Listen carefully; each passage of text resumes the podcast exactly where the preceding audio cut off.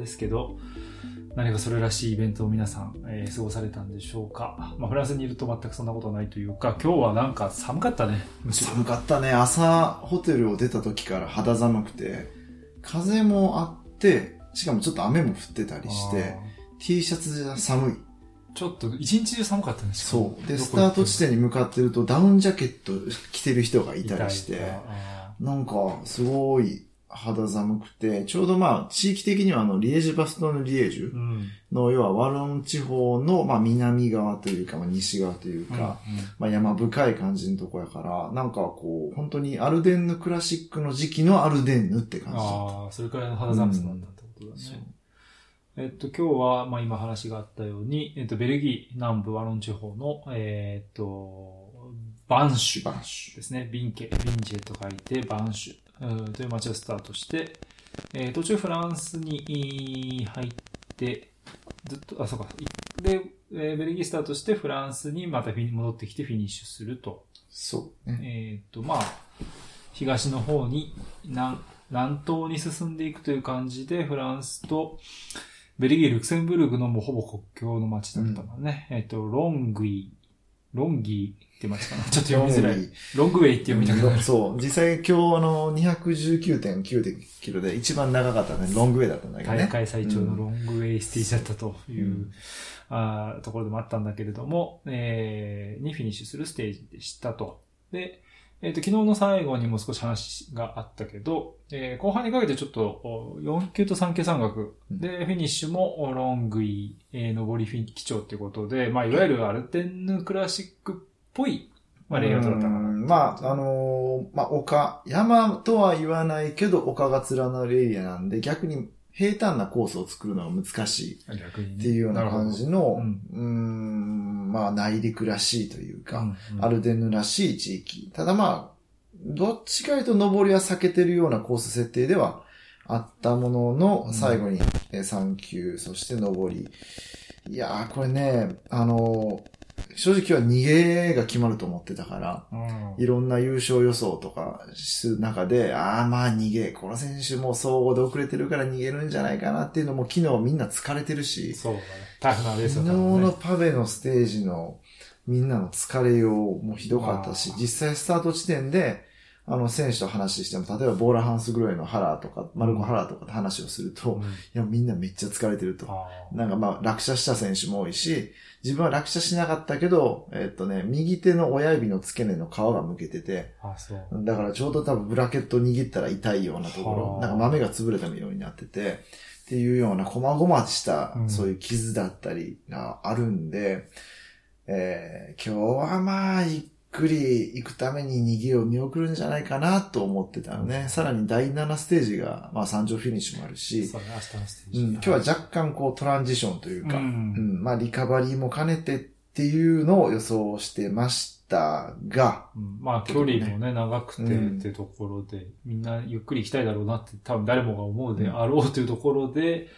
動いてきたのが、まあ、余剰のいるワイトファンアルトだったと。ねいやー、まあ、あのー今日北風というか、まあ西風というか、もう真後ろから吹くような風が吹いてたこともあって、これ、あの、仮にそういうワウトとか強力な選手が動かなかったにしても、うん結構集団がナーバスになるような風が吹いてたから、うわ、どうなるかなと思ったら、あのーね、そそれこそ何キロ地点で最初撮影したっけ？10 ?20 キロ地点ぐらいか。そうだね。ううん、まだまだ前半の、そろそろこの辺りやと逃げが決まって集団との30キロだね。30キロエルピオンっていう街でそう撮りましたね。あのーもうちょっと早く止まってしまうと、例えば、逃げもまだ決まってないし、とか、逃げが決まってたとしても集団とのタイム差がちっちゃくて、逃げと集団の同じ構図の絵になってしまう。変え場所を変えられない。場所を変えれない場所を変えられないってことね。それもあって、ある程度話して、スタートから話しておきたくて、で、こともある30キロ地点ぐらいやと、まあ逃げを取ってから、まあ、まあ集団はちょっとこう俯瞰というか、えー景色を含めた絵にしようと思ってそれぐらいにやったけど、まだ逃げが決まってなくて、、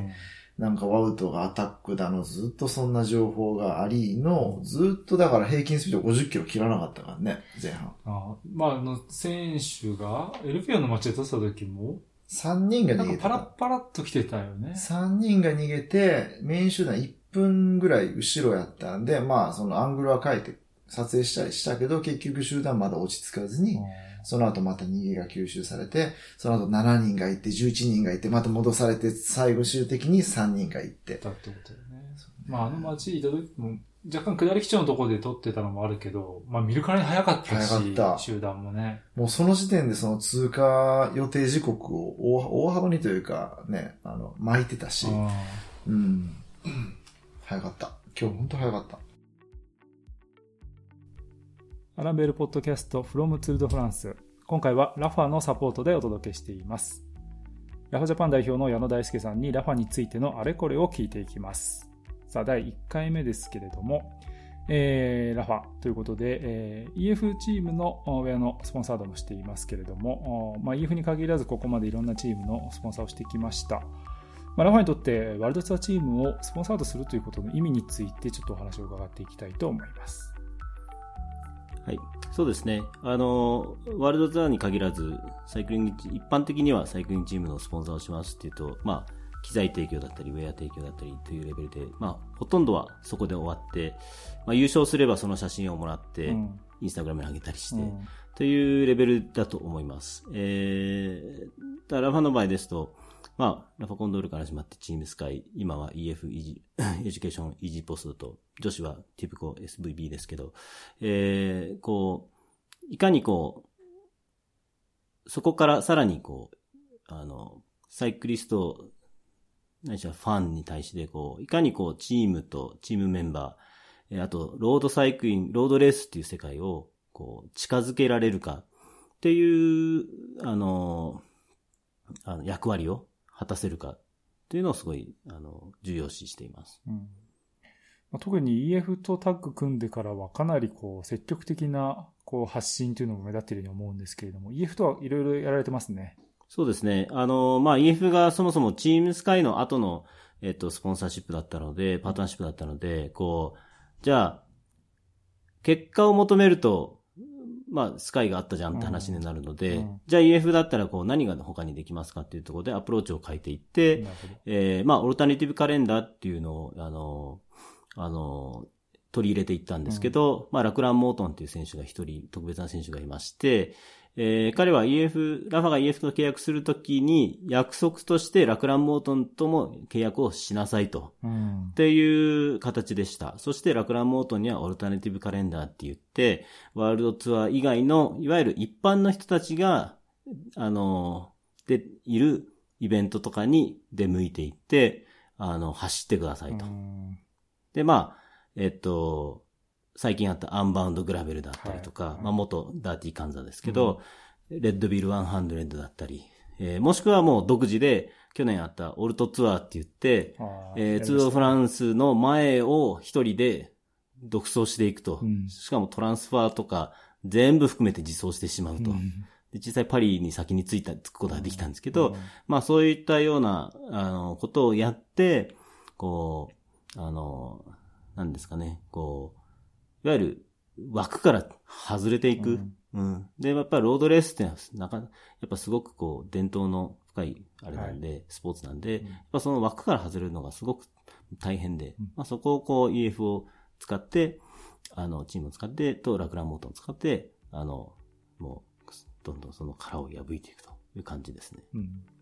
まあそういったね、あのアメリカチームだからこそっていうところももしかしたらあるかもしれませんけれども、そういったあ型にはまらない発信っていうところはね、面白いところだと思うんですけれども、えー、とまた次回のところではですね、またさらに、えーラファがどういったあーこうコンテンツであったり、コミュニティストーリーというものを作ってきているかということについて伺っていきたいと思います。はい。ランベルポッドキャストデイリーツアー。今回のプログラムはラファのサポートでお届けしています。明日の山頂フィニッシュでおそらくワウトは、えー、マヨジョーヌを手放すことになるから、えーであればもう、そのマヨジョーヌの、まあ、ほぼ最終日というか、ね、チャン、マヨジョーヌを着て、ステージ優勝できる最後のチャンスでもあったから、ってなると別に集団待ちでもよかったんやけどね。まあ、結果的にはね。客室的にはね、うん。確かに。でもそうなると、そのチームの力を使わざるを得なくなるから、うんその終盤に向けて逃げを捕まえるためにユンボが集団を引かないといけないし、ってなるとチームメイトを疲弊される、させることになるし、ってなると、えー、明日の第7ステージに向けて、結果的に大事な二人をうん、うん消耗させちゃうっていう可能性もあったと。あったから、もう、あれしか方法、ワウト的にはあれしかなかったし。あれしかなかったんだねおそらくチームにもそれが許されていた。うん、だからワウとユンボがそういう作戦を取らなければ、逃げ切りの展開だったと思なるほど。う。うん。ちなみに、だ誰が逃げると予想してえっと、今日だから、えっと、公式のプロノスティック、優勝予想では自分が入れたのは、えー、モホリッチ、えー、クイーン・シモンズ、えー、あと誰？ー。ウェレンス。そう。ウェレンスはお母さんがワロン人だかな。おうん父さんがフランドル人で、るほど。ていうベルギーの、要はフラン、あの、フランス語圏のワロンと、うん、えーフラマン語圏、まあ、オランダ語圏の、えーフランドルの、まあ、ハハーフって言い方あれやけど、うんうん、血が混ざっててっていう選手だから、割とワロンでも、あの、人気の選手なるほどね。だったし、今日はまあ、ワロンスタートだったから、うん。ベルギーはね、このワロンとフランドルの話し始めたら、これもう2、3時間になってしまうから、省略するけど、まあ、いわゆる、うん、今日は、そのさっきも言ったけど、リエージュバストのリエージュの、うんえー近くで、えーもっと言うと、フレッシュワロンドの近くでもある。はい。うんで、この2つのレースって、ツードフランスと同じ ASO が主催してて、うん、なんで ASO がそんなベルギーでレース主催するのっていう話になると、やっぱりフランス語圏だから、うんいろんなものがやりやすい。まあまあまあまあ、そういうことか。だから ASO はフランドルでレースやらないからね。そそこはもうあれか、フランダースクラシックに全部もう任せちゃってるってこと。確だか、にそうだね。そう、ワロンのレースの大きいところは ASO が持ってる。ああ、なるほど。うんうんそうだから、いわゆるベルギーでっつったら、その黄色に獅子の、黒い獅子の旗うんっていうのを思い浮かべる人が多いけど、あれは完全にフランドルの旗で、うんあれをワロンで振ると結構やばいというか、ちょっとこう、火種になっちゃう。危ない。ううんん。だから逆に、そのワロンは赤い、えー、オンドリなのかな、はいまああの鶏鶏のえー旗。黄色地に赤の鶏みたいな。うんうん、そういう違いもあって、なんかね、うん、その二つの違いを日本に行ってたらあまり分かりにくい。うんうん。なんかそこは、その自分も、あんまりそういう形でベルギーに行ったことがなかったんで、今日ちょっとそのベルギーのステージ、うん。まあどういう感じなのかなっていうのを楽しみにしていて、うん。まああの、ワロン地方っていうところで、あの、まあワロンの人たちって、フランドル地方と比べると自転車熱というか、プロの選手も多くないし、そうだね。まあ、あまり強豪選手がいないっていうところもあって、うん。まあそんなに自転車競技盛んじゃないのかなっていうちょっと先入観があったんですけど、ただ、スタート地点のバンシュの広場はすごかったね。すごかったね。あとあの、アンテルマルシェのお膝元。あ、そう、ワンティの、そう。ワンティっていう会社の、うんえっと、お膝元の方ですね。お膝元かうん。つまり、だから、今でこそアンティマルシェ、え？アンテルマルシェワンティグループ。ワンティゴベールマゴベール、そうだ。もう、もうなんかもう、とにかく名前がすごい長いんやけど、まああれの元はワンティ、ワンティやったからね、最初。ベールみたいなうんやつだったね。うんだからチームのお膝元だったうんというところで、うんまあ実際、えーアバあの、アンテルマルシェのジャージ着てるファンもおっそうだたし、ね。ううんん、そういうね。まあなんかその、バンシュの地元の人ともちょっと今日も話をしてみたんですけど、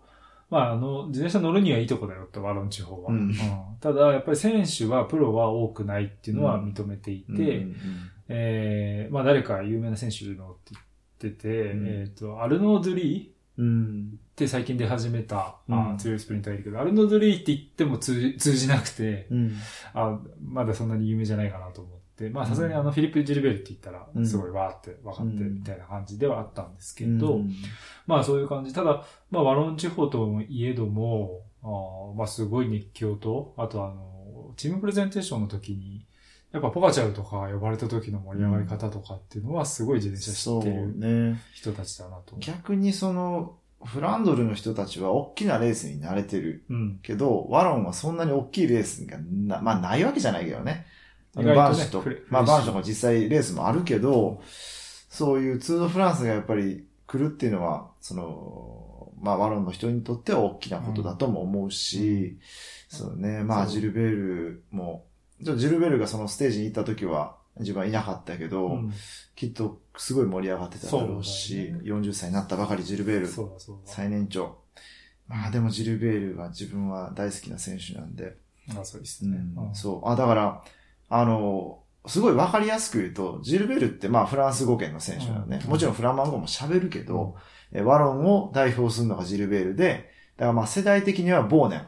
が、イメージ的にはこう大柄で、あがっしりしてて、こう、まあ、ロンド・ファン・フランデレンとか、北のクラシックをこう、すんごいパワフルに走る、ねじ伏せるみたいなのがボーネンのが、なんか超フランドルのイメージ、ステレオタイプみたいな感じで、一方、ジルベールは、まあ最終的にはね、パリルーベ買ったり、そうだね。ちょっとでもこう、もともとはでももうちょっと小柄でというか、華奢ではないけど、パンチャー系の、ね。えー、ぴょんぴょんぴょんぴょん、うんこう、跳ねる系の、うん選手が、まあ、ワロン、うん、っていうイメージだったね。その、まあ、アルデンのクラシックを得意とする選手が、ワロンには多いっていうイメージはあった。そう、だから、黒い獅子のボーネンと、え赤い、あの、オンドリのジルベルみたいな、が自分のその、昔からあったイメージかな。ううんん。そうね。あの、さっきね、今話があったけど、バンシュでもレースがあって、えっ、と、バンシュ、指名バンシュっていう、まあ、あの、町の名前ですね。バンシュ。で、指名ってあの、ビールの名前でもね、うん。結構有名。ね日本でもね、はいベルギービールというと指名っていくつか上がってくると思うんですけど、まあそういった、あの、レースも行われていると。でも、やっぱり、あの、今日、ツールの時は、あの、いつも、いつもというか、その、バンシュ、指名バンシュやってる時の3倍以上人が来てるって なるほど。あの地元の人は言ってましたね。ただ、あの、2019年にもツールが来たみたいで、ツールのスタート地点だったのかな？えそう。あの、ほぼ一緒のコースレイアウトで出て、あの、ベルギーを出ていった気がすー、るかな、バンシュから。そう、その時も結構人がいたイメージがあって。うん。だからやっぱこの辺はね、その、まあワロン地方でっていうの、まあ自転車もちろん盛んもあるけど、多分ワンティーのかなり、まあね。うん、プッシュとかもあってとかっていう感じなのかなっていうのと、えー、あとね、今日あの、まあビラージュでいた関係者の人で、関係者っていうかね、大会、あの、スポンサー関係枠みたいな人たちの、あの、ネックストラップで、プラントゥールプラっていう、あの、アルペシンフェニックスの女子チームか。の、あの、人とかが結構いて、うんなんかその辺もちょっと、まあなんかベルギー入ってきたんだなっていううん気がちょっとしたりもしたんだけうん。れども、まあまあそんな感じで、えっ、と、バンシュで、えースタートしていったというレースでした。で、まあ途中で、これ本当小話なんですけど、えっ、と、どこだっけな。えー最初に泊まったところだから、先ほどあったエルピオンの街か。で、まあなんかその、熱心そうなファンとちょっと話をしたりしたんだけど、まあ彼らは、まあ、スタートしたばっかりで昼くらいうんだよね。そうね。あの、平日の昼だけど、もちろんビール飲んでて、うん。ちゃんと使命を飲んでました、ちゃんと使命飲んでた。まあ、ローカルビール飲んでんだなと思って、うんはい、いいこっちゃと思って。いいね、ローカルビールが締めていいね。いいよね。うんそんないいことないよね。本当にね。っていう感じで、まあ、レースが、まあ、3人が逃げたと。で、ワウトと、クイーンシモンズはだからいい読みだった。そう、クイーンシモンズは入ったね。うんと、フルーさん、ちょっと意外な感じもしたけど、フルーさんそが入った。そこすごい意外だった。うん。けど、うーん、まあ、乗っちゃったみたいな感じはするけどね。ような気もするけどね。うんうんまあでも今日はワウトの、ワウトの日ではなかったけど、ワウトが何かは見せ場を作って。ただもう必ず毎日ワウトはここまでツール、絶対こう名前が上がってくるっっていうところは本当にすごい一週間。しかも、かっこいい。まあ、どうした？いやもうね、マイオジョーヌを着て、逃げに乗って、うんそれこそマイオジョーヌを着てパベでもあの走りをしてとか、えー、とにかくこうパワフルで、実際見てもごっついし、うん多分スポーツ何で対決しても勝たれへん そうだね。って思ううん強そうな、もう生命力の強そうな感じというか、うん。そう。が最終的に独走 C のだね。で、うんえっ、と、残りどれくらいかな ?20 キロ切るくらいまでは、10キロぐらい10キロ手前くらいまで行ったのか、うんっていうところだったけど、まあそうか、山岳もあったりなんかして、えー最終的には救助されたと。はい。で、えっ、と、選ばれた人数での、まあ、結局ちょっと、前回も2017年に、えーこのロンギーのフィニッシュがあったけど、それもサガンが勝ったと。いうそう、その時はサガンが、その時は逆にあの、一つ3級3角がなかったから、うんうんここまで今日ほどか、セレあの、上りはなかった。うんだから、集団が大きく、大きい状態で最後の上りに入って、まあ人数で言うと今日の最後のスプリントの3倍ぐらいいた気がするかな。うん。あ、そう。それでサガンがスプリントして、一回スプリント中にペダルが外れてんけど、あまたペダルをはめ直して、うん。えー勝つっていう。あったね。ううんん。それ言われて思い出しましたよもう、。サガン時代の絶頂期みたいな。ううん。んだ今日もサガンいいと思ったけどね、まあ、あの、上りが、まあちょっと厳しすぎたかなっていんうとこでしたね。はい。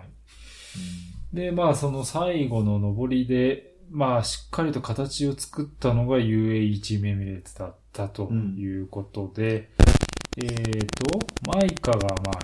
結構引っ張って、そう、残り2キロの上りで、えーマイカ、マクナルティからの、えーポガチャル。うん。いや、もう多分、今大会、その並びがなんか、まだまだ見れそうなそういうことか。感じはする。うんうんそうだね。まあ、結構あの、バイクエクスチェンジもマシューズを前に引っ張るためにね、最後は結構いい仕事したりなんかもするシーンもあったんだけど、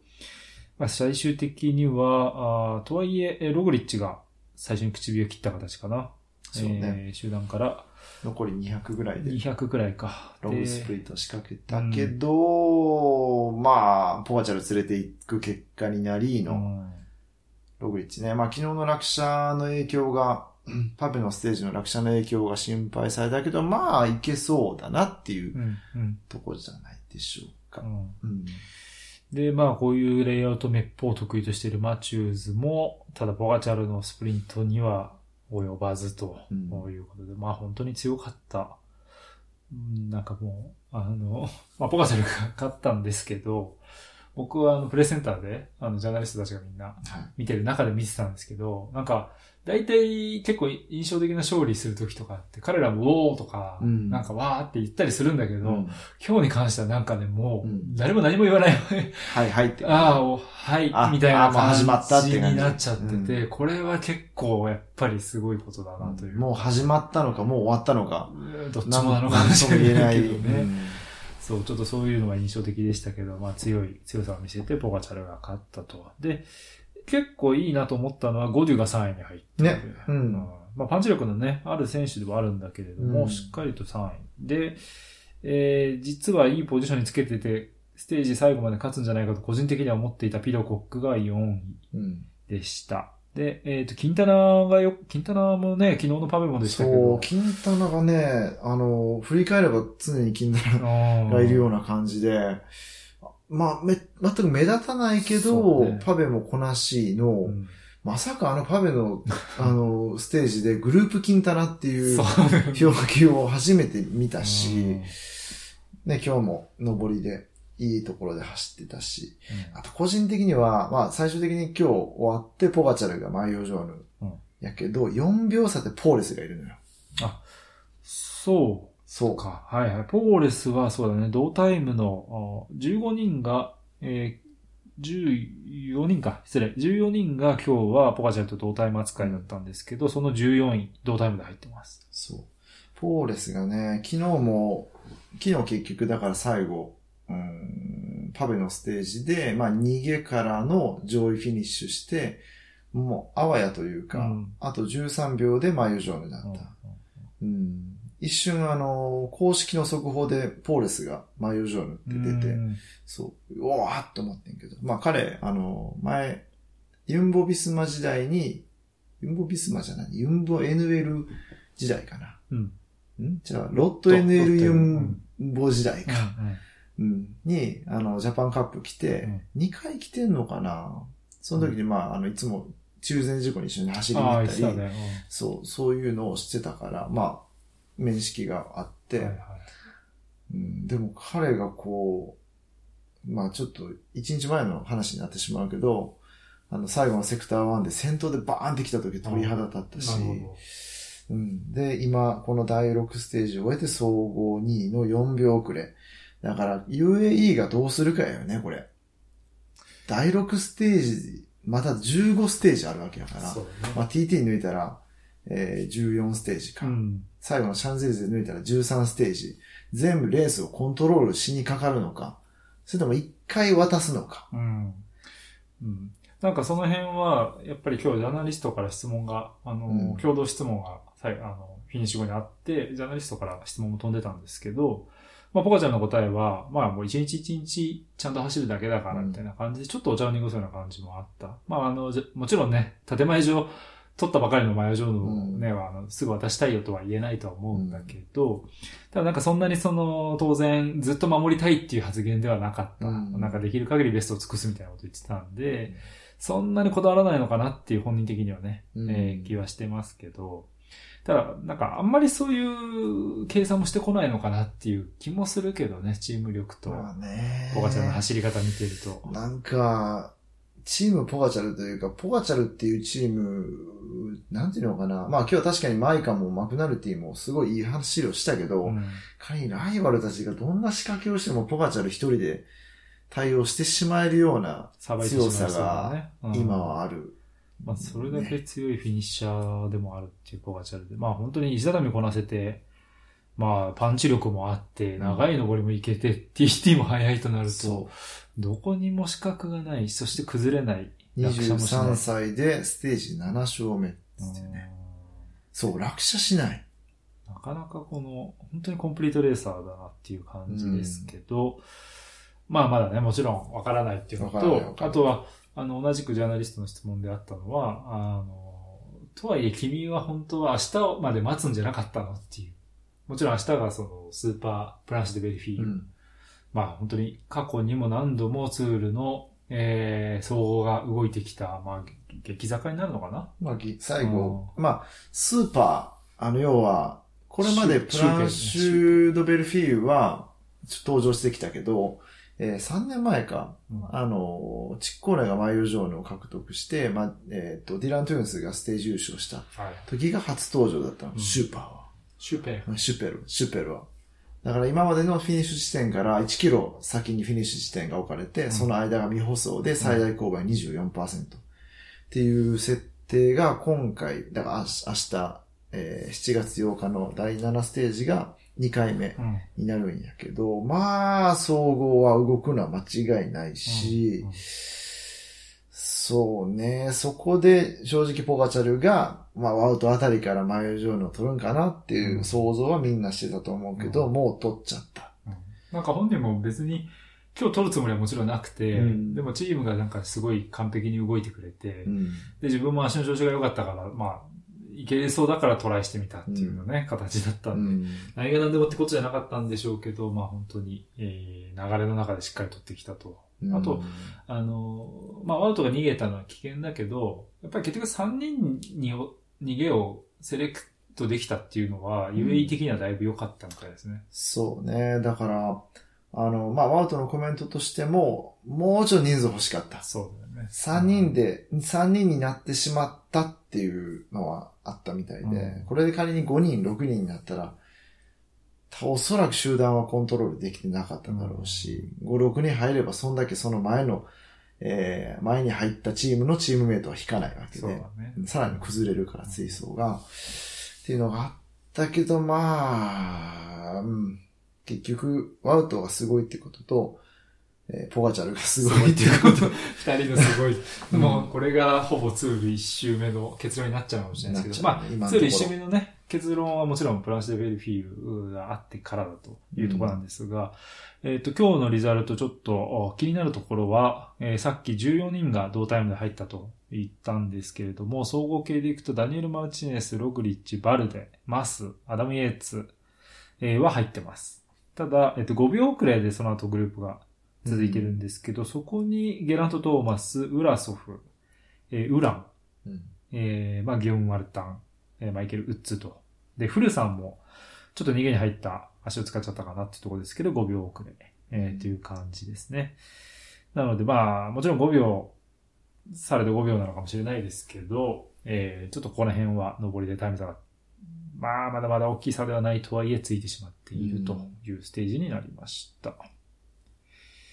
結構ね、個人的には、あの、フィリプセンが26秒遅れのグループで、メインチェスとかね、カタネオとかと一緒に登ってて。フィリプセン、あの自分はフィニッシュはフィニッシュじゃなくて残りだから600メートルぐらいかな。最終コーナーで取ってたけど、うんその時点でフィリプセンがもうその前の集団の最後尾でもうギリギリついていけないみたいな、あうん、ところだった。そこまではついていけてた。ーうんうんまなんか、もう、本人的にはもしかしたらついていけちゃえばスプリントで狙えるっていうのがあったかもしれないね。うん結構調子良さそうだったんでね。で、えっ、と、集団の後方で中間スプリントも頭に入れたみたいなので、えーまだまだグリーンジャージを狙うっていうのはね、あの、ワートに対して、えー狙っていくっていうところはあるっていうような感じがしています。っていう感じで、えっ、と、まあ、第6ステージ。まあ、最、最長ステージだったんですが、すある種最速ステージだったんじゃないかっていうくらい。平均スピード49.376。そのうちの何割ワウト前引いてたのかっていうね。ね、そうだよね。だからまあスタート直後からアタックに加わって残り10キロまで逃げたから、あまあ200キロぐらいもなんか逃げてるぐらいのイメージだと思うし、独走してからのなんかペダリングの力強さとかね、すごいよあの人。まあね、あの、えーパブのステージは自分のあの写真をインスタグラムにアップしたけどね。うん。それはあれなの、選手から直接連絡が来ると。選手からこれ使いたいから送ってってくる。いや、すごいね。それはあれ、えっ、と、ワウとかもう今インスタに上げてくれてたの？あ、えっと、ワウと、昨日の晩、じゃあ、今朝か。うん。おそらく朝起きて写真見て、あ、これくだ、いいやん。くださいってうん連絡来て、メールで送って、うん。それを、おそらくホテルからチームバスでの移動中にアップしてるああ、本当。うんっていうタイミング。それは、えっ、と、クレジットもつけてくれて。クレジット、まあタグ付けやけどね。ああ。ワウトにタグ付けされたら結構あれじゃない？これは増えたりするんあん100人ぐらい増えたんかな。100人、一気に100人増える。うん。すごいな。えっ、と、あの、ポンジブの写真かな？ポンジブの写真。ああ、あの写真よかったね。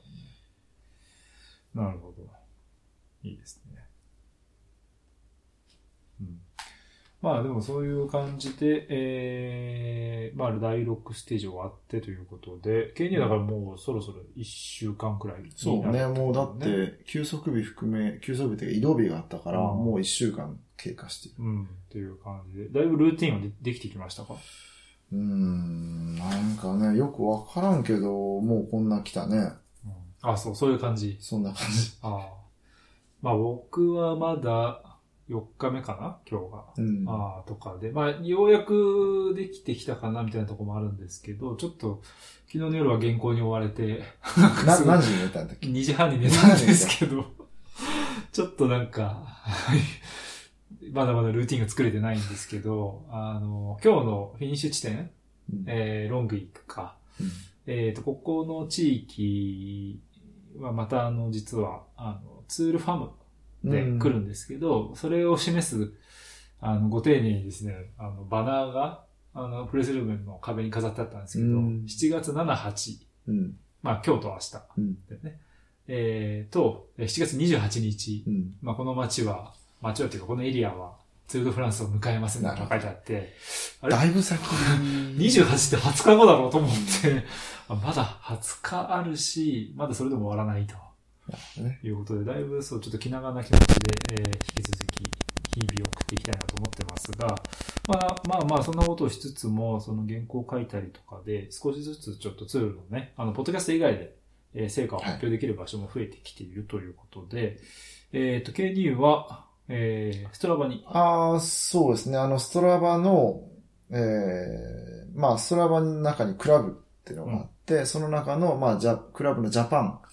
ストラバクラブジャパンかな？ストラバクラブジャパンに、まあ、そのツードフランスの写真と、まあ、レポート、あと、ちょっとしたデータの解析、選手たちがアップロードしたデータ、例えばマチュー・ファンデルプールの最初日のタイムトライアル、えースタートからまず何ワットで踏んでみたいな、うん。そういうのをちょっとした解説、解説も加えながらの、うん、レポートだったり、さらにそのストラバのクラブの中の一つの J スポーツのサイクルロードレースのクラブもあって、そこにもまあ、ちょっと違う角度からのレポートをしたり、うんうんうんですね。まあ今年はちょっと書き仕事は減ら、ちょっと意識的に減らしててっていうのもちょっと撮影に集中したかったので、なるそう。だから、まあでも、ちょくちょくは書いてますと。うん。はい。まあそういうところはね、あの、ストラバのアカウントある人はぜひ、うん。えークラブの方で、ストラバジャパンクラブうんっていうのをね、チェックしてもらえればと思います。まあ入ってる人もいっぱいいると思うので、うんそういう人はちょっと一回ね、クラブのページを覗いてみてください。えーっと、僕の方は、えーっと、ラルートですね。あの、会員制のウェブメディアなんですけど、そこであの、取材日記というか旅日記みたいなものを、えー書かせてもらうことになって、その一覧がちょうど今日、えー公開になりました。まあなんか、あの、有益な、あの、ツールドフランスの情報があるわけじゃないんですけれども、まあ、じゃないんですか？えー あんまり有益はないんですけど、まあ、あの、このポッドキャストでもお伝えしてるんですけど、こう、まあ、日々こう旅するような感じで取材をしていくっていうのが、うん。どういうことなのかなとか、まあ、そういう感じでのことを綴っているので、まあ、よかったら、ちょっと有料なのでね、あの、パパッと見れる感じにはならないかもしれないんですけども、よかったらチェックしてみてください。まあでもこれを機会に、あの、なん、月何倍だっけ？500円。550円か。うん。500円か、まあそれぐらいで、そのまあツールドフランスの記事だけじゃなくて、過去のアーカイブ？そうだね。そう、だから、ちょっと自分語りになってしまうけど、自分のそのキャリアを振り返るよううん。な、そう。辻系のみたいな、はい、辻系の？辻系の、うん堺から世界へっていう、はい。ちょっとね、あの、言われるたびにこそばすぎて、うん。あの、なかなかお大きなタイトルのついたコラムもあったり、うんそうだね。まあ、えっと、昨日ワウトが載ってたうんカレドニアそう5について、よこの辻とお股が、はい。えー、しゃ、しゃ、喋るじゃないな喋り倒すじゃない喋り倒すじゃないけど、うんそういうコラムもあったりと。はいうん。まあ、あとは、あの、まあ、ラルートは、編集長がライターの、あの、安井さんですね。あの、サイスポでもかなり、鉛筆を振るわれた、もうテック系ではね、日本でも随一のライターさんですけれども、えー彼の本当に深掘り、機材深掘り記事がもうだいぶストックがあるので、うん。まあ、僕らがこんなこと言うのはあれかもしれないですけど、まあ、1ヶ月入って全部読んで、みたいなことも、まあ悪くはないと思います。怒られるぞはいはいただ、まああの、とはいえ毎、少なくとも毎週1本は新しい記事が上がっていて、うん結構それがどれもね、いろんな切り口で魅力的な記事が多いので、まああの、なんかそのまま入り続けちゃうんじゃないかなという気もしますけれども、まあぜひね、よかったらチェックしてみてください。また、ラルートの方は、あの、1週間に1回ぐらい僕も記事が上がる予定なので、あ自分もあの、機材系の写真を今、ラルートに撮ってて、うんっていうのもあるんで、まあ、なかなか他のメディアで取り上げにくいようなネタもなるほど。やりながらですね。それ期間中に上がるのかな？期間中にはアップされると思う。あおそらく。そしたらまたそれも告知させてもらえるという感じで。ですかね。はい。で、あとは、えっ、と、シクロワイドの方に、えっ、と、ちょっと僕もツールの取材の成果も徐々に出していこうかなっていう感じです。まあ今日、今日、今日、今日今から書くんで今すか？まあまあ、今日でも早かったからね。はい。今日ね、あ、そうなんですよ。今ね、まだね、22時20うん。